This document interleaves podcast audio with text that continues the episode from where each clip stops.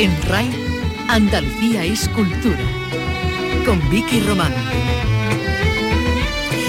Buenas tardes. Los libros y los escritores protagonizan este viernes en el que se ha entregado el Premio Cervantes, como es tradición, en el Paraninfo de la Universidad de Alcalá de Henares, en un acto presidido por los Reyes y al que ha vuelto la normalidad, con los asistentes libres ya de mascarillas, aunque sin la asistencia de la galardonada, la uruguaya Cristina Pérez Rossi. Su estado de salud no le ha permitido acudir, pero la actriz Cecilia Roth lo ha recogido en su nombre y leído también su discurso de agradecimiento. Tres libros leídos muy tempranamente, me conmocionaron. El diario de Ana Frank, La madre de Máximo Gorki y Don Quijote de la Mancha. Este último con un diccionario a mi lado. Fue el más difícil de leer y el que me provocó sentimientos más contradictorios. No había leído nunca un libro donde el autor declarara que su protagonista estaba loco. Pues así recordando al Quijote en la entrega del premio Cervantes en la víspera del Día del Libro, justo cuando comienzan más ferias del libro aquí en Andalucía, como las de Huelva o Algeciras, de las que vamos a hablar y en las que veremos, entre otros muchos libros, el que nos va a ocupar también hoy, la nueva novela de Santiago Posteguillo, Roma soy yo, en la que se centra en los primeros años de Julio César. Pues vamos a hablar con Posteguillo de esta novela, pero también hablaremos con otros protagonistas del día, como es el bailador Manuel Liñán, que estrena su último espectáculo en Nueva York. Carlos López, buenas tardes. Buenas tardes, exactamente, el artista granadino, vamos a hablar con, con él enseguida de este espectáculo Viva, en el que él y sus bailadores se travisten de flamenca rompiendo estereotipos de género en una propuesta por la diversidad y la libertad que ya ha ganado el premio más del público y el de la crítica en el Festival de Jerez antes de llegar hoy a la Gran Bueno, pues también la cantadora jienense Carmen Linares ultima su próximo espectáculo, el concierto que va a dar mañana en el Teatro de la Maestranza de Sevilla para celebrar sus 40 años de flamenco, un recital con homenajes a Paco de Lucía y a Enrique Morente y en el que como broche hará dueto con el cantador Miguel Poveda, que también pasó, bueno, abrió de hecho ese Festival Flamenco de Nueva York. Y hablaremos de cine porque entre los estrenos de hoy y los que llegan a la cartelera tenemos la película en la que el francés Jean-Jacques Annaud, director entre otras del nombre de la Rosa, recrea el incendio de la Catedral de Notre Dame y sobre la que Carlos López también ha conversado con el realizador. Pues con todos estos protagonistas y estos asuntos vamos ya enseguida en este espacio que realiza Yelu López y que produce Ryan Angosto.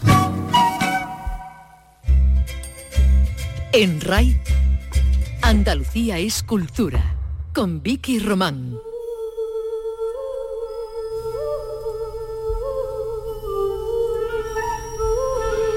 Y como decíamos al principio, los Reyes han entregado este mediodía el premio Cervantes correspondiente al año 2021, en el que ha reconocido la obra de la escritora uruguaya Cristina Pérez Rossi.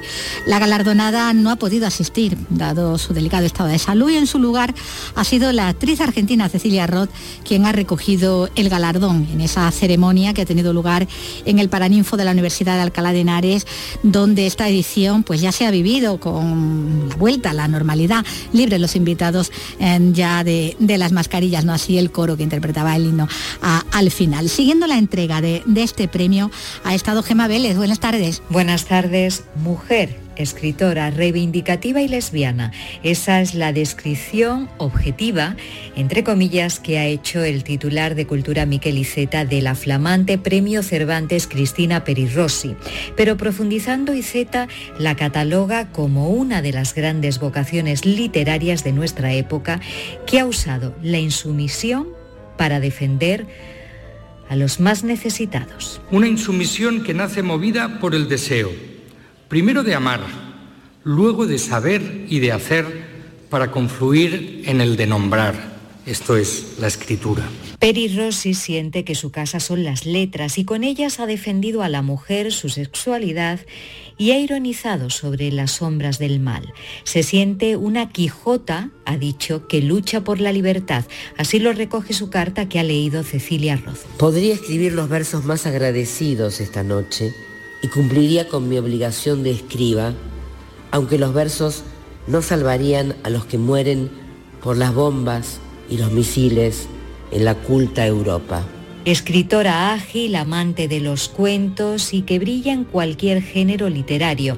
Así es Peri Rossi según Felipe VI, una gran escritora siempre humilde. se ha considerado una trapecista que salta sin red, comprometida con su obra, con la condición de la mujer, ha sido y sigue siendo una voz en defensa de los vulnerables y a favor de la igualdad, la justicia, la libertad y la democracia. La ceremonia ha sido muy emotiva, emocionada. Hemos visto a la actriz Cristina Roth leyendo la carta de la galardonada. Todos han coincidido en que la calidad literaria puede ser un instrumento para la lucha por la libertad, el feminismo o por los más vulnerables.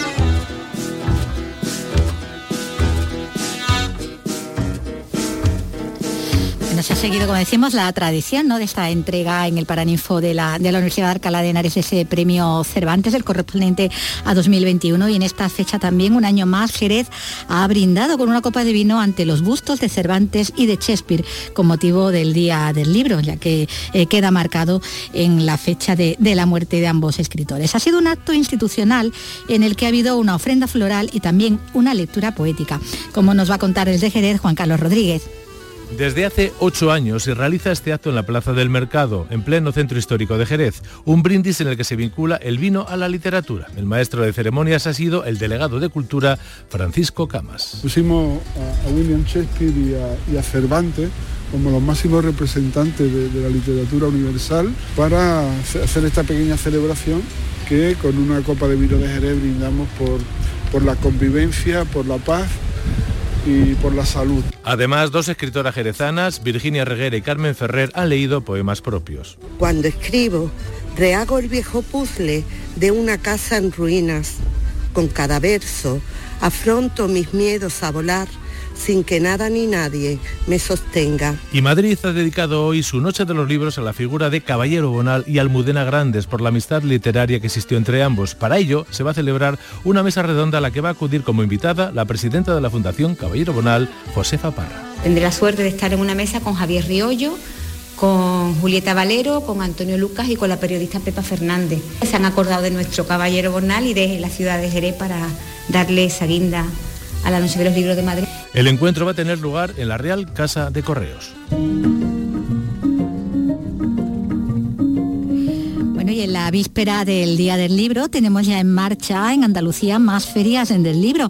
Eh, Algeciras celebra ya desde hoy hasta el próximo 1 de mayo la que es la 35 edición de su Feria del Libro.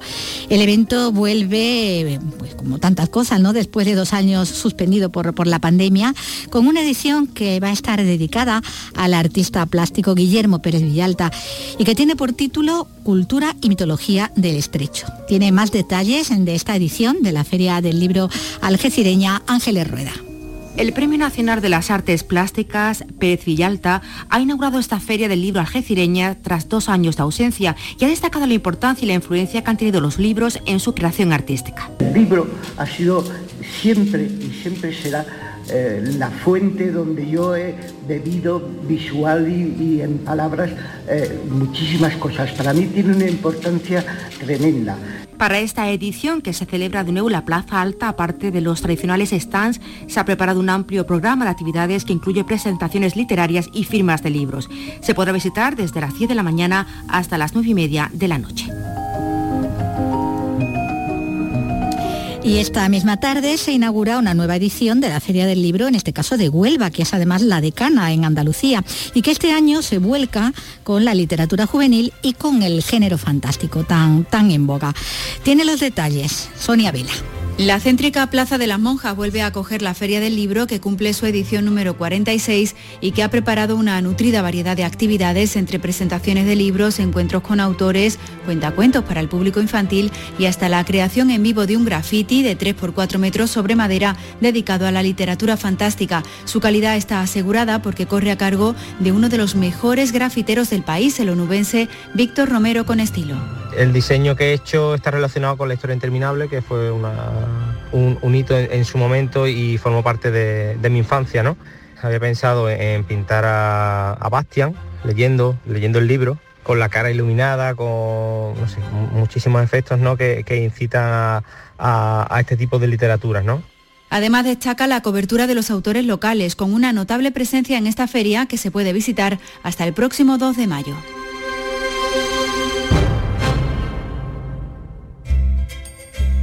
En RAI, Andalucía es cultura, con Vicky Román.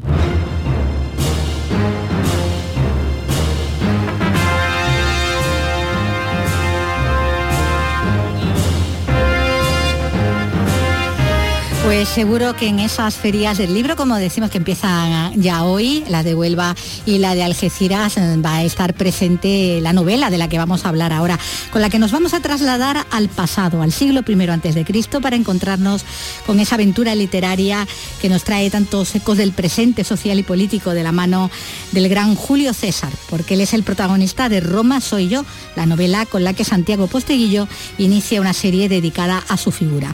Una larga serie, como iremos viendo en los próximos años porque hay mucho que contar alrededor de quien marcó la historia de Roma y por ende la historia de buena parte del mundo entonces conocido.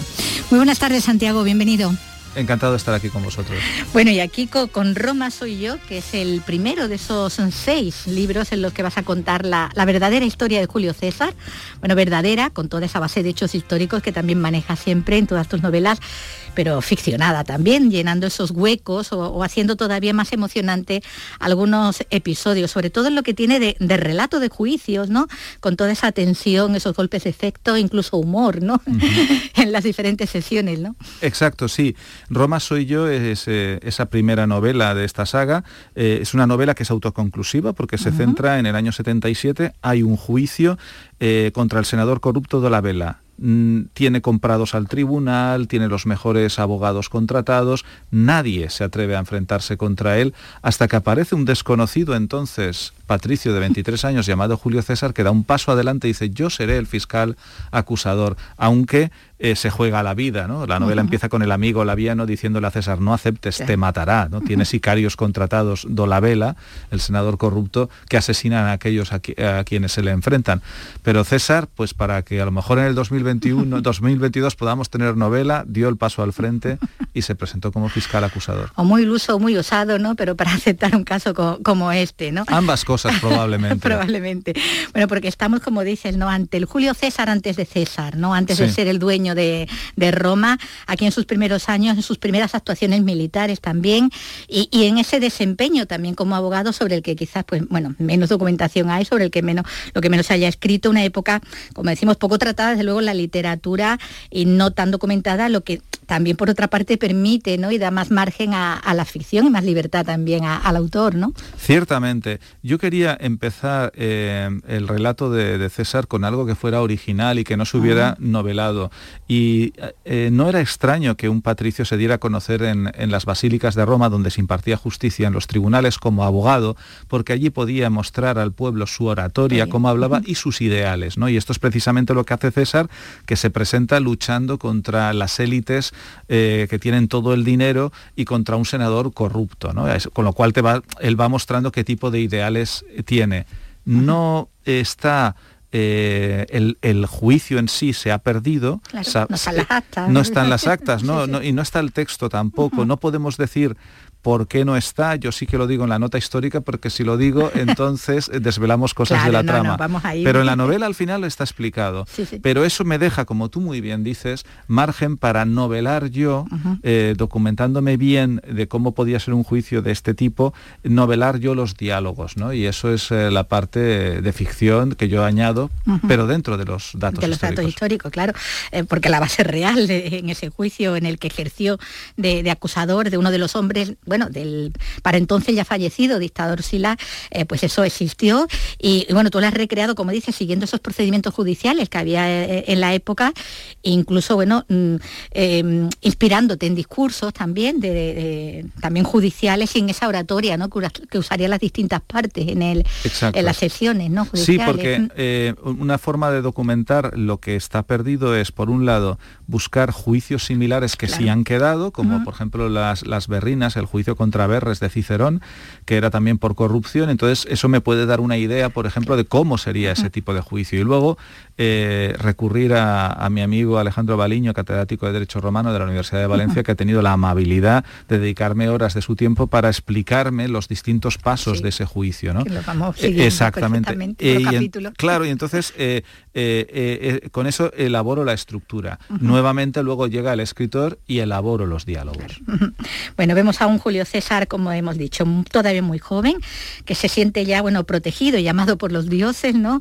Para grandes gestas, marcado mm, en ese momento por la relevancia de, su tío, ese siete veces cónsul eh, Cayo Mario, que va a ser, bueno, pues todo un referente para él, ¿no? En esos primeros años y después, ¿no? De él va a extraer muchas enseñanzas, ¿no? Sí, Tiene mucho protagonismo Cayo Mario. Sí, Cayo Mario eh, aparece en uno de los flashbacks. Eh, lo que tenemos es el juicio como hilo conductor y varios flashbacks, saltos atrás en el tiempo, para explicar las personas más relevantes en el pasado de César. Y si Cayo Mario, eh, el siete veces cónsul tío de César es quien le enseña a luchar militarmente. Hay una escena muy bonita, cuando se lo encuentra en el campo de Marte, el campo de Marte pegándose César contra 20 y le, dice poco menos que, bueno, no, le dice, tú eres tonto, ¿no? no, puedes entrar en combate. Claro, claro. Y entonces eh, el otro le dice, César le dice, un niño ahí de 10 años, es que te, llamaban cobarde. Y bueno, ¿y, qué? ¿Y qué? Y entonces le explica cómo le llamaron cobarde en la campaña contra los teutones, le cuenta toda la campaña y toda la batalla de Aquae Sextiae eh, porque una cosa que yo hago que eh, otros autores o autoras que han trabajado sobre César a veces no han hecho es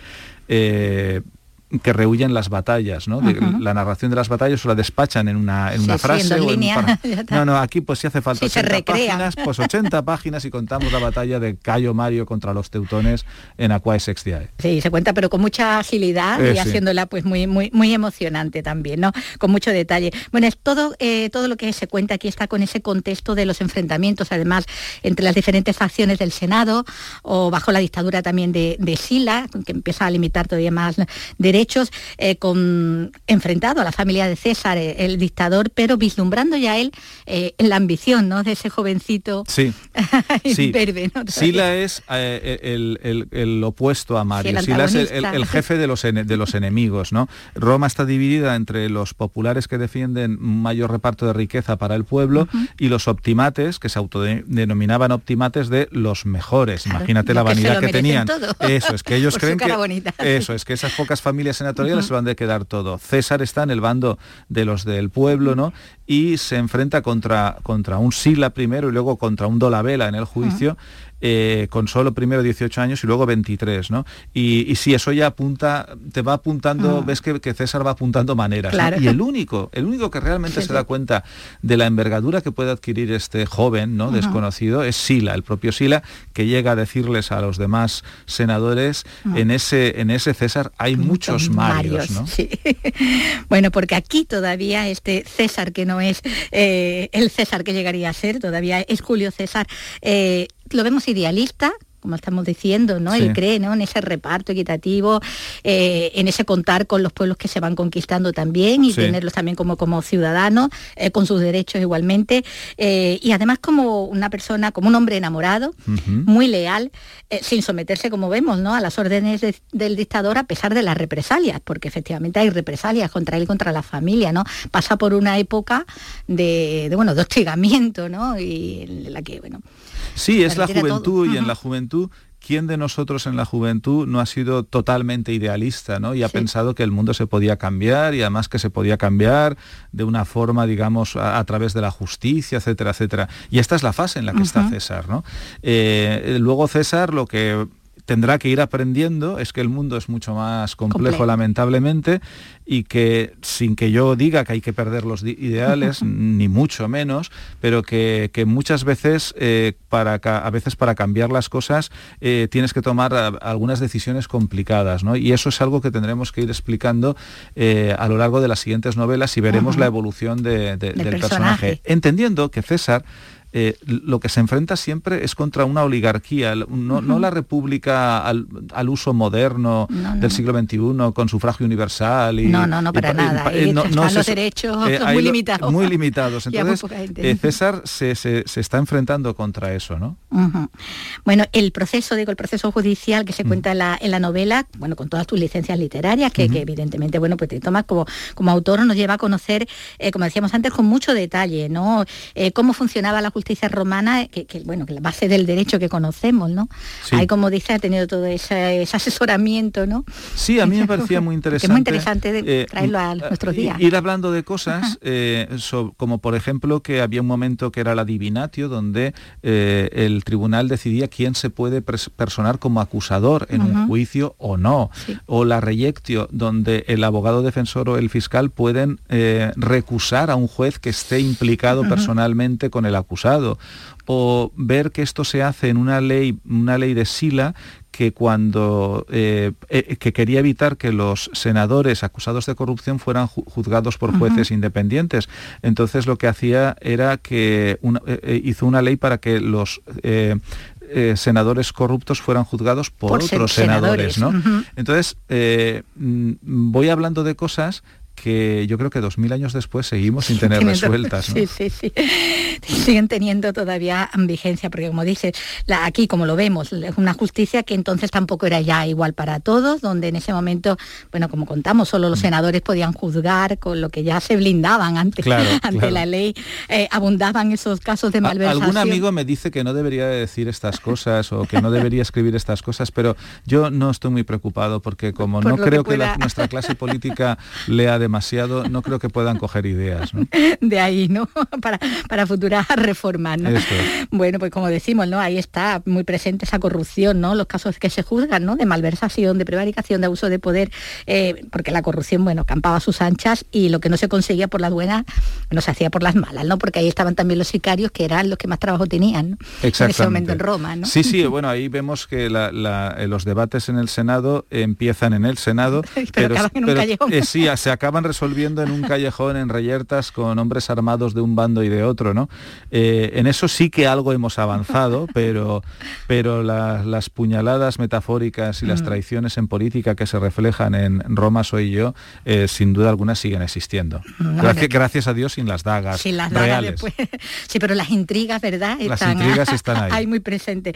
Bueno, la violencia, como decimos, estaba a la orden del día, lo estuvo durante toda la historia de, de Roma, en sus conquistas, en la sucesión por el, por el poder, en la megalomanía de sus líderes, que, iríamos viendo a lo largo de, los años. Todo eso está aquí y como siempre, bueno, con esos momentos en los que entre los ecos del pasado, ¿no? Como decía, bueno, pues resuena también el presente, ¿no? Hay, por ejemplo, cuando, cuando hay un momento en el que Cayo, Cayo Mario, el tío de, Julio César, eh, se dispone a, luchar, eh, y le, le, recrimina a Julio César que esté al final, bueno, defendiendo a los que serían sus enemigos, ¿no? En el, Senado, y él le, aclara que no, que lo que va es a defender Roma, ¿no? Y le dice eso de que primero hay que resolver la crisis y luego ya habrá tiempo de, política, que solo los malvados los, o los imbéciles ponen la política por delante en tiempo de, grave crisis, ¿no? Y ahí habla de guerras, eh, de enfermedades, ¿no? También. Sí, sí, sí, porque le hace mención a un texto de eh, de Pericles, ¿no? Donde Pericles eh, en Atenas sufrió una pandemia, eh, estaban en una guerra contra Esparta, la gente se refugia dentro de los muros de la ciudad, hay mucho hacinamiento, parece ser que a través de un barco probablemente llegó lo que probablemente fuera de fiebre tifoidea y moría, moría mucha gente, el propio Pericles falleció. Y lo que se nos cuenta, según las fuentes clásicas, es que en lugar de que hubiera unos políticos que sucedieron a Pericles, que se ocuparan de la pandemia y de la guerra se ocupaban más de quién iba a gobernar y tal. Y eso eh, es algo que le está comentando eh, Cayo Mario, ¿no? porque Roma tiene otra crisis, se han revelado una serie de ciudades y, los, y, los, y en lugar y él está dispuesto a luchar con incluso sus, enemigos, para defender la ciudad. Primero hay que, hay que resolver la crisis, ¿no? Cuestión de Estado. Es cuestiones de Estado primero y luego ya las divisiones políticas. Y eso es una lección que, dos mil años después pues podría haber sido bastante interesante. Bueno, pues eh, es algo de lo que encontramos aquí, como decimos, eh, en, esta, en esta novela que cuenta la verdadera historia de Julio César en sus primeros años, en casi 700 páginas ¿no? que, te ha ocupado, pero que fluyen, pues como decimos, muy, muy ágiles. Entre esos flashbacks que nos van llevando esos saltos temporales también y ese el ritmo que está tan, tan bien dosificado, ¿no? Para, para que enganche al lector. Por eso necesito seis novelas, porque claro, con la primera solo he llegado a los 23 claro, años. fíjate, con todo me, me, queda todavía margen. ¿sí? Bueno, te, no, bueno, bueno, faltan las Galias, falta las Egipto, Galias, Egipto, la guerra civil sí, sí. Y, los idus de marzo. Y los idus de marzo, nada más y nada menos que todo eso, fíjate. Fíjate, da, da Cada para cosa mucho. creo que eso que has dicho es casi una novela. Casi una novela, ¿verdad? Casi uno, un capítulo muy, muy largo. Bueno, y, y como decíamos, ¿no? Con esa agilidad que está tan cinematográfico también, ¿no? Funciona casi como un montaje encadenado, ¿no? Llevándonos simultáneamente de un escenario a otro en unas horas decisivas, ¿no? Ya, ya sea una noche de violencia, eh, durante un asedio, también cuentas también una batalla. Sí, con... dices cinematográfico, realmente esto es como la película El Padrino, sí, segunda te iba parte. A decir, es, sí, exactamente, sí. porque esto funciona esa familia un poco Corleone. Sí, es, es, lo, porque además lo que te, en, en, en, El Padrino segunda parte funciona, primero uh -huh. la, está la vida de Michael Corleone un y unos flashbacks uh -huh. para explicar cómo la familia de Michael Corleone no emigró uh -huh. desde Italia hasta las calles de Nueva York, ¿no? Y aquí lo que tenemos es el hilo conductor del juicio del año 77 con César de acusador enfrentándose contra Dolabella y saltos atrás en el tiempo para explicar cómo ha llegado a ese Hasta juicio sí. y, y, y, qué personas importantes lo han forjado. Aurelia, su madre, su relación con su leal esposa Cornelia, Cornelia. Uh -huh. lo que aprende de su tío Cayo Mario, su gran enemigo, el Sila. enemigo de César, que es Sila, y su gran amigo eh, en, en, esta etapa, uh -huh. que es Tito Laviano. Uh -huh. Sí, bueno, es que ahí es donde va a llegar después de lo cinematográfico, ¿no? Que sí. ahí podemos encontrarle ese, ese paralelismo, ¿no? Con, con, con la saga de, de, del padrino, ¿no? En, en efecto, hay una. Y, y sí, además, eh, eh, estas bandas armadas, sí. estas luchas en las calles, de estos ajustes de cuentas, sin duda alguna recuerdan mucho a, a, la mafia. Y hay quien dice que la mafia realmente nace eh, la con, las, con, las, en la Roma clientelar de, de, los senadores corruptos que tienen bandas ¿no? para, para, para, defenderse o para atacar eh, en las calles cuando las, las, cosas políticas no se han resuelto como ellos quieren. Y en mientras el Senado. se van llevando. Sí, hay mucho de cine en esta, en esta novela, ¿no? Hay, hay, incluso un momento, por ejemplo, que hay un homenaje a la película Testigo de Cargo sí, con Marlene Dietrich, y Charles, Dietrich, y Charles sí, Lawton. Hay una escena que, que, el que vea la película y lea la novela es exactamente la misma, solamente que he cambiado el objeto, ¿no? Uh -huh. Pero esto es un homenaje que hago a, a, a la gran Agatha Christie, ¿no? no, no vamos a decir el detalle, pero es verdad Eso que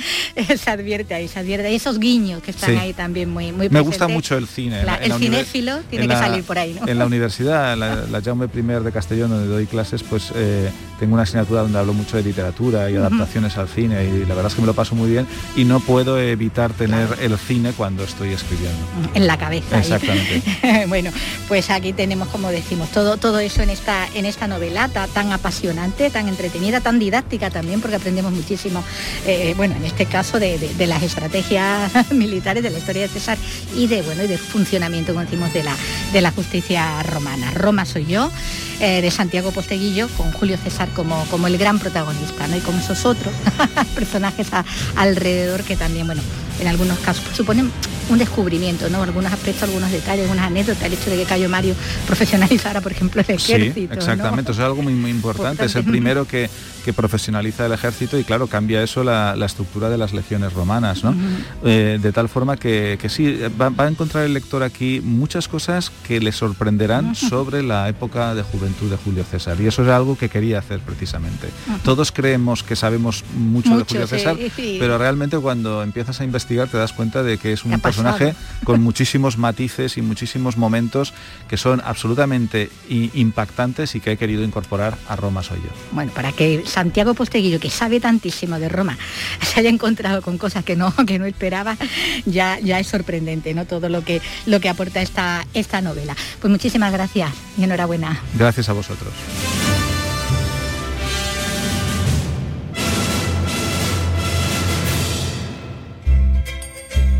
En RAI, Andalucía es cultura.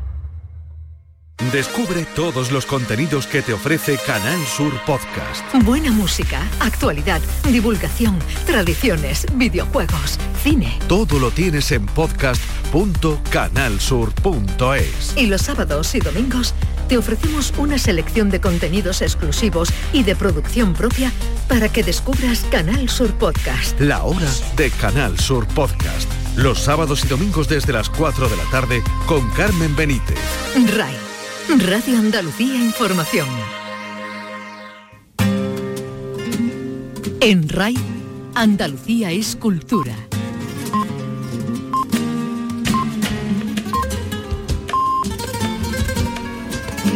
Y a las tres y media dejamos ya los libros del mundo literario, dejamos Roma también, que nos, eh, nos la traía al recuerdo Santiago Posteguillo, y abrimos ya una, un apartado flamenco porque eh, vamos a hablar en, un, breve con, el bailador eh, Manuel Liñán.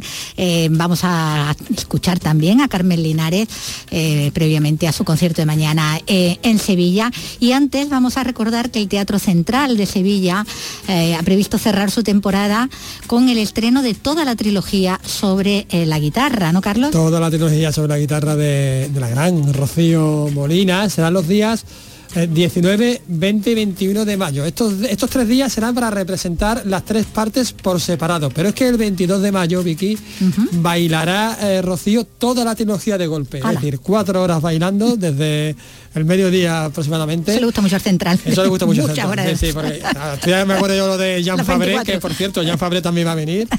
Eh, recordamos que Rocío Molina es una bueno, de las bailadoras y coreógrafas más destacadas de, de España bueno, de hecho, recientemente ha recibido el León de Plata de la Bienal de Danza de, Venecia. La consejera de Cultura, Patricia del Pozo, ha hecho eh, inciso precisamente a esto durante la presentación y ha realizado un perfil bastante cariñoso, por cierto, de la figura de, de esta increíble bailadora. Cada premio que tú consigues es un impulso para toda Andalucía, para toda tu tierra y un orgullo para todos los andaluces. Tu trabajo no solamente sirve para que tú estés ahí y accedas a esos galardones, sino que contigo va toda Andalucía. No podría existir, en mi opinión, un mejor broche, porque al final se ha convertido en el broche de oro, en el broche final de una gran temporada aquí en el Teatro Central. Y nuestra bailadora y coreógrafo pues nos presentará su trilogía sobre la guitarra Exactamente, su trilogía sobre la guitarra que nos lo va a explicar ella, porque bueno, hemos tenido ahí un poquito de, charla, un minutito y medio. Hola, ¿qué tal, Rocío? Hola, buenas tardes. Bueno, que nos presenta su trilogía sobre la guitarra, van a ser cuatro días, 19, 20, 21 y 22 de mayo. Los tres primeros días con cada parte de esa trilogía y el último día con toda la trilogía conjunta eso, el último día ya podamos un, maratón, un intensivo. Así que bueno, la verdad que con muchísimas ganas de, bueno, de hacer ese recorrido, ese viaje, porque es una suerte de poder eh, bailarlo en su, en su orden y, y que el público pueda verlo, claro. ¿Cuántas horas de baile? Pues no sé, eh, de casi cuatro horitas, más o menos, serán tres horitas y media, cuatro horas. cuatro horas bailando, ¿eh? ahí, ahí en nada, y además rodeado de, grandes tocadores, de grandes guitarristas flamencos como Rafael Riqueni, como Geray Cortés. Sí, la verdad que es una gran suerte de bueno de contar con el con el maestro que con la guitarra de mis sueños, con Rafael Riqueni, que es quien da, dio origen a todo esto, y Eduardo Trasierra, Geray Cortés, y bueno, la verdad que, que que quién iba a decir, ¿no? Que, tres únicas guitarras dieran para tanto, ¿no? Vendremos a verte, un broche genial para, para la temporada del Central. Muchas gracias por atendernos. A ti, muchas gracias. Bueno, pues Rocío Molina en mayo, como decimos, en, el Teatro Central. sí, sí, tendremos ocasión. En el Teatro Central de, Sevilla, pero nos vamos a ir ahora un poquito más lejos. Nos vamos a ir a, Nueva York porque continúa el Flamenco Festival Nueva York celebrando su vigésimo aniversario. Un festival que abrió el cantador Miguel Poveda, con quien hablamos precisamente en las horas previas allí en la ciudad, y por donde continúan pasando figuras claves del flamenco español contemporáneo, como es el caso del bailador Manuel Liñán, al que tenemos ya al otro lado del teléfono, allí como decimos en Nueva York. Bueno, acabadito de levantar prácticamente. Hola Manuel, ¿qué tal? Buenas tardes. Buenos días, ahí. Hola, buenos días. Aquí buenos días.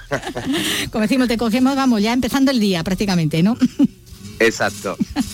bueno, a punto de estrenar tu espectáculo Viva, estrenarlo ahí, un espectáculo que te ha merecido el premio más del público, el premio de la crítica en el Festival de Jerez y que recordamos, mm, bueno, que nace de, tu memoria íntima de, la infancia, ¿no? De cuando bailabas a escondidas con, la ropa de tu madre, ¿no?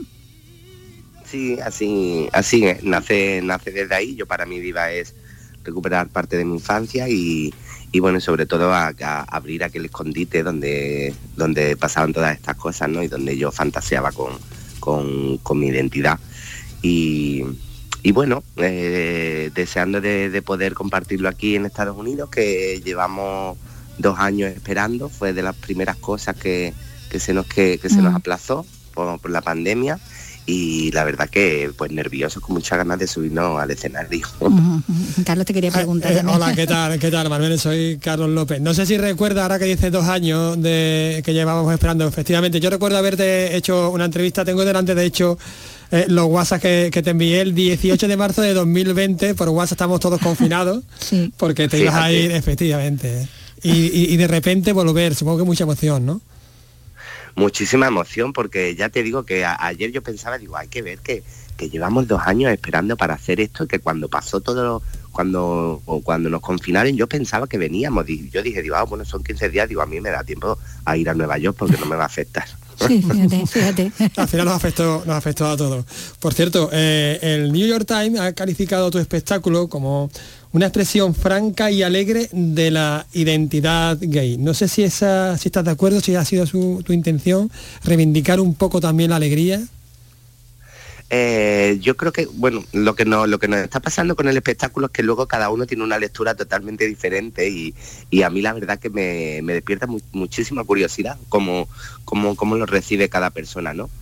En verdad es una, eh, para mí es un, es un espectáculo, como te decía, honesto y formal y, y bueno, yo creo que eh, independientemente de, la- de la, de la orientación sexual, que sí son, que es, bueno, yo sí soy gay, no tengo ningún problema en decirlo, pero creo que no tiene no, no está ligado la tendencia sexual, por lo menos en este caso, a- al plano artístico, ¿no? En ningún momento hablamos en viva de, de nuestra tendencia sexual, aunque ya te digo que no tengo ningún problema en decirlo.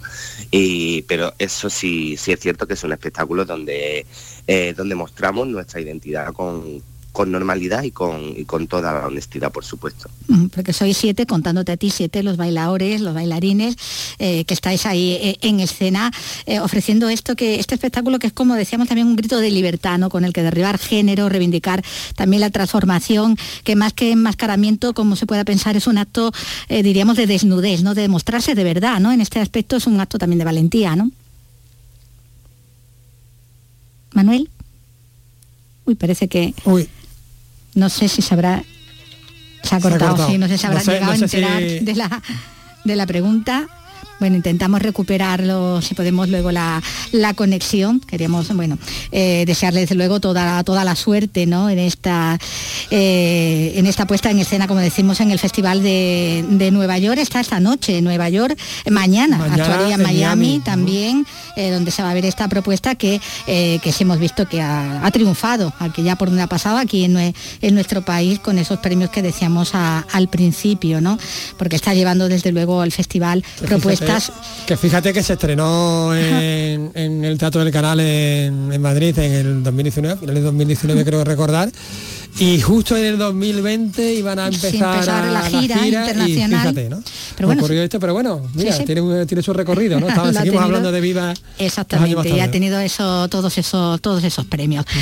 Bueno, pues vamos a seguir hablando también de artistas flamencos, porque eh, tenemos también a, a Carmen Linares que actúa mañana. En RAI, Andalucía es cultura. La ciencia, la empresa, la música, el cine, la justicia, la universidad. Andalucía tiene sus propios protagonistas y los puedes conocer en RAI a través de entrevistas en profundidad. En Nocturno, en RAI, encuentros. Los viernes, desde las 10 de la noche, con Araceli Limón. RAI, Radio Andalucía Información. Descubre las músicas surgidas en nuestra tierra durante el último siglo. La música popular, la música culta, el flamenco, el pasodoble, la copla, el rock andaluz, el blues. Ponemos la música a tus sobremesas de los sábados con Un siglo de música en Andalucía. A las 3 de la tarde con Pibe Amador. RAI, Radio Andalucía Información. Andalucía es cultura, con Antonio Catón.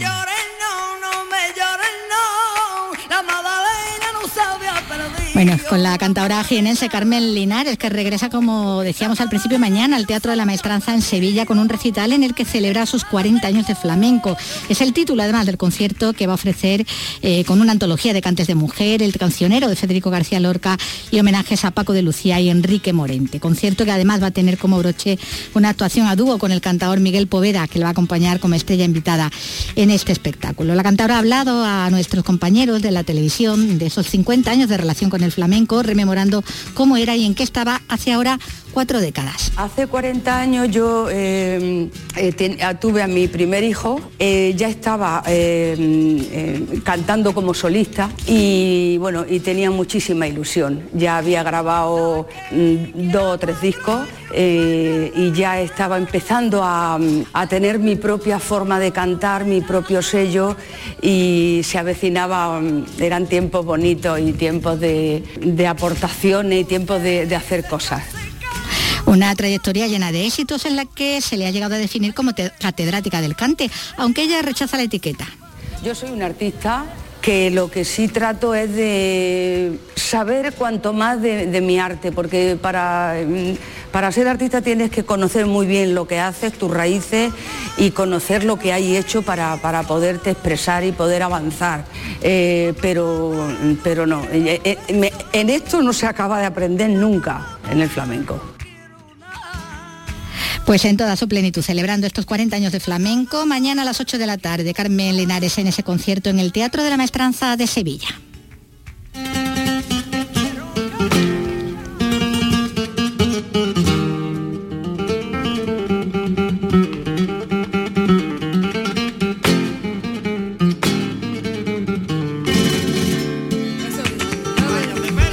3 y 41 minutos, como decíamos, bueno, Carmen Linares en ese, en ese concierto y ahora toca hablar también de cine, que es viernes. Activación inmediata del Estado Mayor. Intervención incendio Notre Dame. Notre Dame Arde Notre Dame, la última película del director francés Jean-Jacques Anod, es uno de los estrenos que llegan hoy a toda España en la cartelera. Recordamos que el director es, la ha presentado en Sevilla, está presentándolo en Sevilla, que Carlos López ha podido hablar con él. Efectivamente, pude hacerle cuatro de las 15 preguntas ya preparadas. Y ayer ofrecimos ya un aperitivo y vamos ya con toda la entrevista de este veterano y sin embargo vitalista realizador, responsable de títulos como El nombre de la rosa el oso o enemigo a las puertas. En esta cinta centra su atención en los bomberos y bomberas que acudieron a sofocar el incendio de la Catedral de París. Señor no, muchas gracias por atendernos. Para eh, comenzar, bueno, me ha llamado mucho la, atención el uso de imágenes reales, imágenes de móviles, imágenes de, de vídeo, de las televisiones, a lo largo de toda la trama. O sea, a mí me parece que es muy audaz introducir este tipo de imágenes en una, en una cinta que no sé si definir como una cinta de catástrofes o, o cine documental, ¿cómo se le ocurrió esta idea? Justamente lo que me interesa a mí en esta película es que estamos a la vez en una película que cuenta la verdad, pero de una euh, forma de euh, película de suspense. Hay una gran intensidad dramática. Es una película que se parece a veces a una película de catástrofes porque es un inmenso incendio, pero también es una película muy emocionante porque hay gente que está poniendo en peligro su vida para salvar este edificio. Hay aquí una mezcla muy difícil de explicar.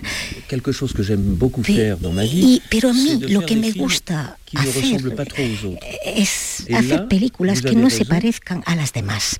Entonces usted tiene razón cuando dice que es bastante raro ver una película que, que basa su relato en parte en imágenes eh, reales pero hay que decir que estas imágenes reales vienen a reforzar, a apoyar la realidad de los hechos que estoy describiendo y que he rodado como se hace en cualquier película de ficción. No se trata de superhéroes, son héroes eh, ordinarios, eh, cotidianos, son, eh, es gente normal con un gran corazón que, finalmente corren el riesgo de sacrificar su vida para salvar unas piedras. Es una temática bastante eh, rara. y la razón por la cual se emocionan los espectadores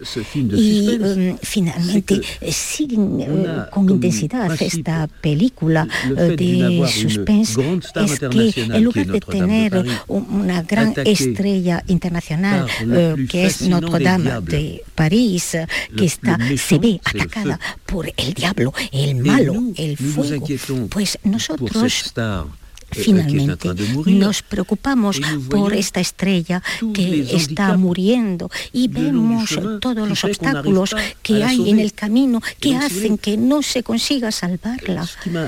Y lo que a mí eh, me animó es que generalmente se toma, se coge un protagonista y se desarrolla la historia, pero aquí estamos siguiendo la historia con muchos eh, personajes, entonces es una originalidad, efectivamente, es algo raro a nivel del relato cinematográfico. y yo estoy eh, muy feliz, me siento muy satisfecho de ver la reacción eh, del público como esta señora que antes me felicitó y yo la verdad no me esperaba a que me felicitase de tal manera. y la gente me felicita porque precisamente la composición de la película es como un plato, son sabores muy distintos pero muy agradables. y creo que finalmente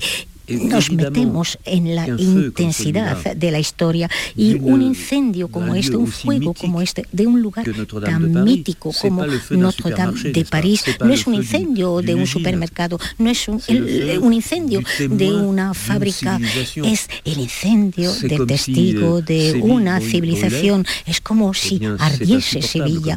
Eso es una idea insoportable. No, no se trata de cualquier edificio, sería Sevilla y la catedral de París es el edificio sagrado más visitado del mundo. y tenemos aquí una dimensión muy emocionante porque es algo eh, precioso, algo que no nos podemos permitir que se derrumbe porque, porque euh, que se hundiese en Notre Dame es el símbolo de, de que Occidente está explotando. y por eso la gente eh, oraba, la gente, incluso, eh, incluso la gente que no era religiosa empezó a cantar cánticos. Eh, fue algo muy excepcional y para mí fue muy emocionante y es eso lo que quería mostrar. Menciona usted que, bueno, es el símbolo de la caída de, Occidente, de la caída de Europa, porque esto realmente fue una herida para, todos, aquí también lo sentimos. No sé si eso también eh, eh, se puede trasladar ahora a lo que esa, amenaza, digamos, de Europa, lo que ocurre en Ucrania. Tiene usted toda la razón. Estas cosas elles ont été tout à fait déterminantes euh, pour moi. Son cosas que han sido euh, determinantes para mí. C'est vrai que Porque es cierto, esta catedral para mucha gente en el mundo es el símbolo de lo sagrado, es el símbolo de la unidad y también el símbolo de la dulzura, porque no es una iglesia em, dedicada a un, a un guerrero, no, es una iglesia consagrada a la madre de un niño. Está ese lado femenino, es la catedral. Fait que bah, il y a une statue au cœur de Notre-Dame qui est en, en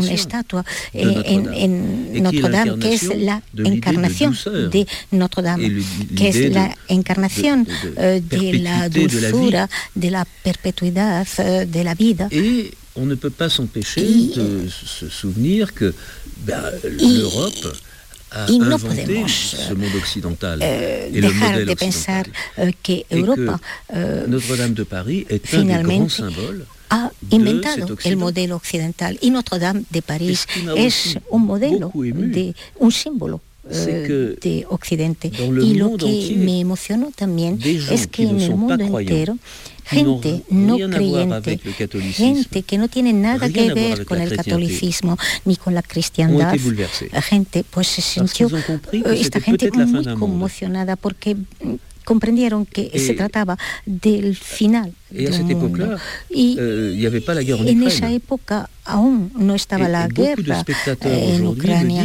y muchos espectadores ahora me están diciendo pues lo que ocurrió con Notre Dame pues jamás hubiéramos pensado que pudiera haber ocurrido. y, la gente se sentía eh estupefacta porque eh, parecía imposible y fue posible. y cuando parece increíble uno no se prepara. y uno no tiene, eh, no eh tiene ninguna, ninguna arma, no tiene nada. Es como hoy en día nos lo sentimos cuando está ocurriendo lo que ocurre ahí eh, en ese, eh, en ese lugar con el que tenemos todo para ser hermanos y finalmente ocurre lo increíble. y, lo, lo impensable. Y la gente se siente emocionada, emocionada por la película, pero también por esta razón. La película muestra que esto fue algo más que un simple incendio. Por eso, eh, por eso nos sentimos tan emocionados y porque la película eh, se termina de forma positiva cuando todo dejaba prever un desastre absoluto. Si miran ustedes lo que ocurrió es que gracias a este incendio el mundo entero ha dado dinero para realizar una restauración más sofisticada de la catedral. Finalmente, la catedral no se ha derrumbado. Todos los objetos preciosos y las reliquias se han salvado y nadie ha sido herido, nadie ha muerto y sobre todo nadie ha resultado herido, ni siquiera un rasguñón. Eh, y, para mucha gente que no cree en Dios, es un milagro. Y yo les digo, usted no es religioso porque dice que es un milagro. Dice, porque es tan inverosímil que se termine de forma positiva. Yo no hubiera hecho la película sin este final positivo. Si la catedral se hubiese derrumbado, si hubiera habido muertes, si la corona se hubiera carbonizado, no hubiera hecho la película. Todo era es inverosímil en esta película, pero todo es la verdad. Y lo que es inverosímil es, es efectivamente este final positivo. Este final positivo que termina, de hecho, con, una, con un plano eh, muy alegórico, con mucha esperanza, ¿no? Eh, es la, esperanza de la juventud, de, la esperanza de la inocencia y del futuro, de un futuro positivo. D'un futur meilleur. Un futuro mejor. J'ai eu envie de terminer comme ça. Eh, parce yo que he querido parce que je pense terminar que así, du, du porque drame creo en ello. peut naître le meilleur. Creo que del drama puede surgir lo mejor. Estamos seguros seguro de eso. Eh, supongo que ha sido complicado rodar con fuego. ¿Cómo ha sido esta producción? Écoutez, c'était une production ha sido incroyablement una agréable. producción increíblemente Parce que j'ai beaucoup de agradable temps de préparation. porque he tenido mucho tiempo de preparación y on a compris que enseguida je ne pouvais pas tourner grand-chose à comprendimos l'intérieur de que Notre-Dame, no podía rodar demasiado dentro de Notre Et Dame qu'il y avait porque había muchos andamios y porque también eh, era peligroso a y enseguida comprendimos que teníamos que recurrir a dobles dobles de edificio y tenemos muchas catedrales góticas en Francia de este mismo estilo, especialmente la catedral de Sens, que es la primera catedral gótica del mundo que ha sido imitada por Notre Dame, pero más grande, y la catedral de Bourges, que es una catedral que ha querido parecerse a Notre Dame. Entonces eran dos dobles fantásticos. Y además también he filmado mucho delante de la catedral, en el corazón mismo de París. Y muy rápidamente en el guion sabíamos que había em, eh, em, entornos que teníamos que reconstruir eh, y que luego teníamos que quemar.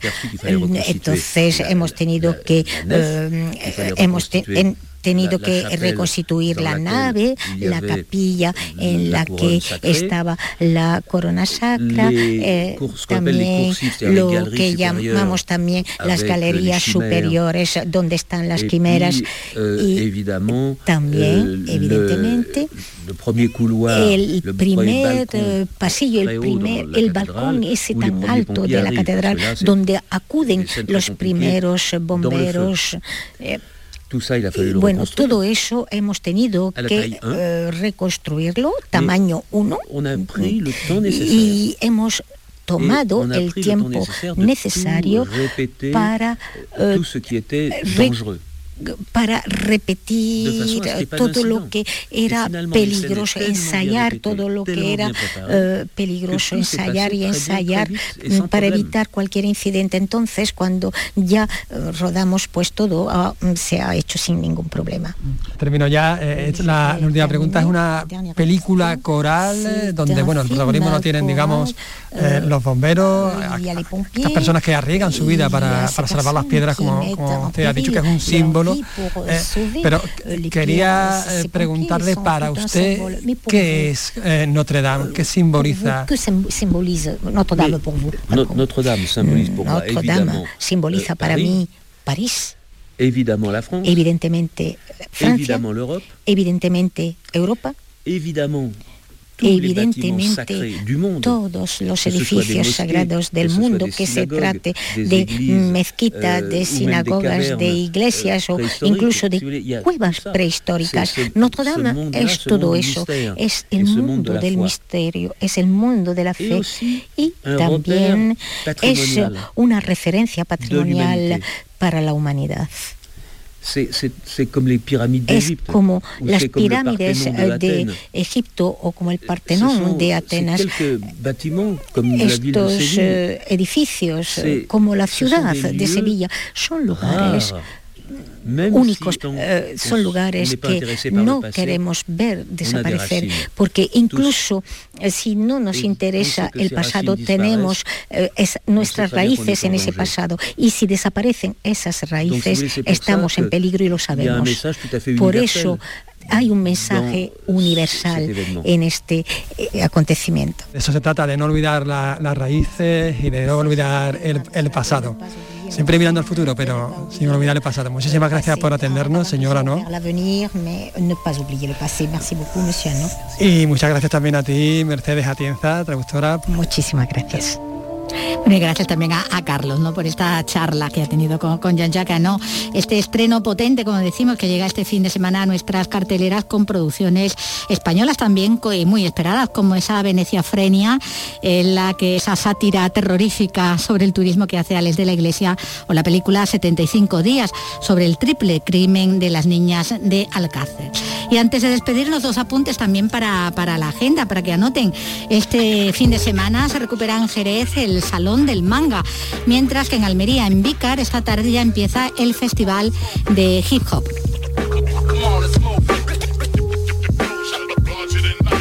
Pero nosotros nos vamos a ir con, otra música y con, un recuerdo.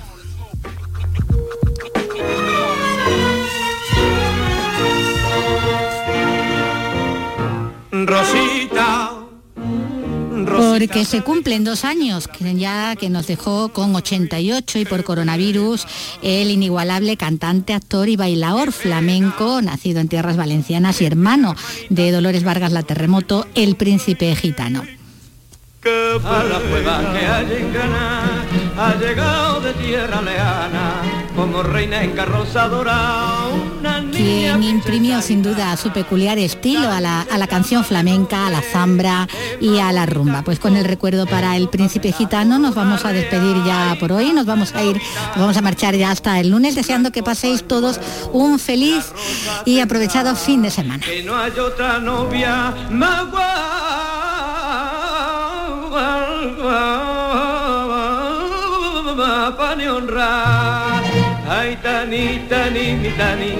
Ay, tani, tani, mi ta, ay, tani, tani,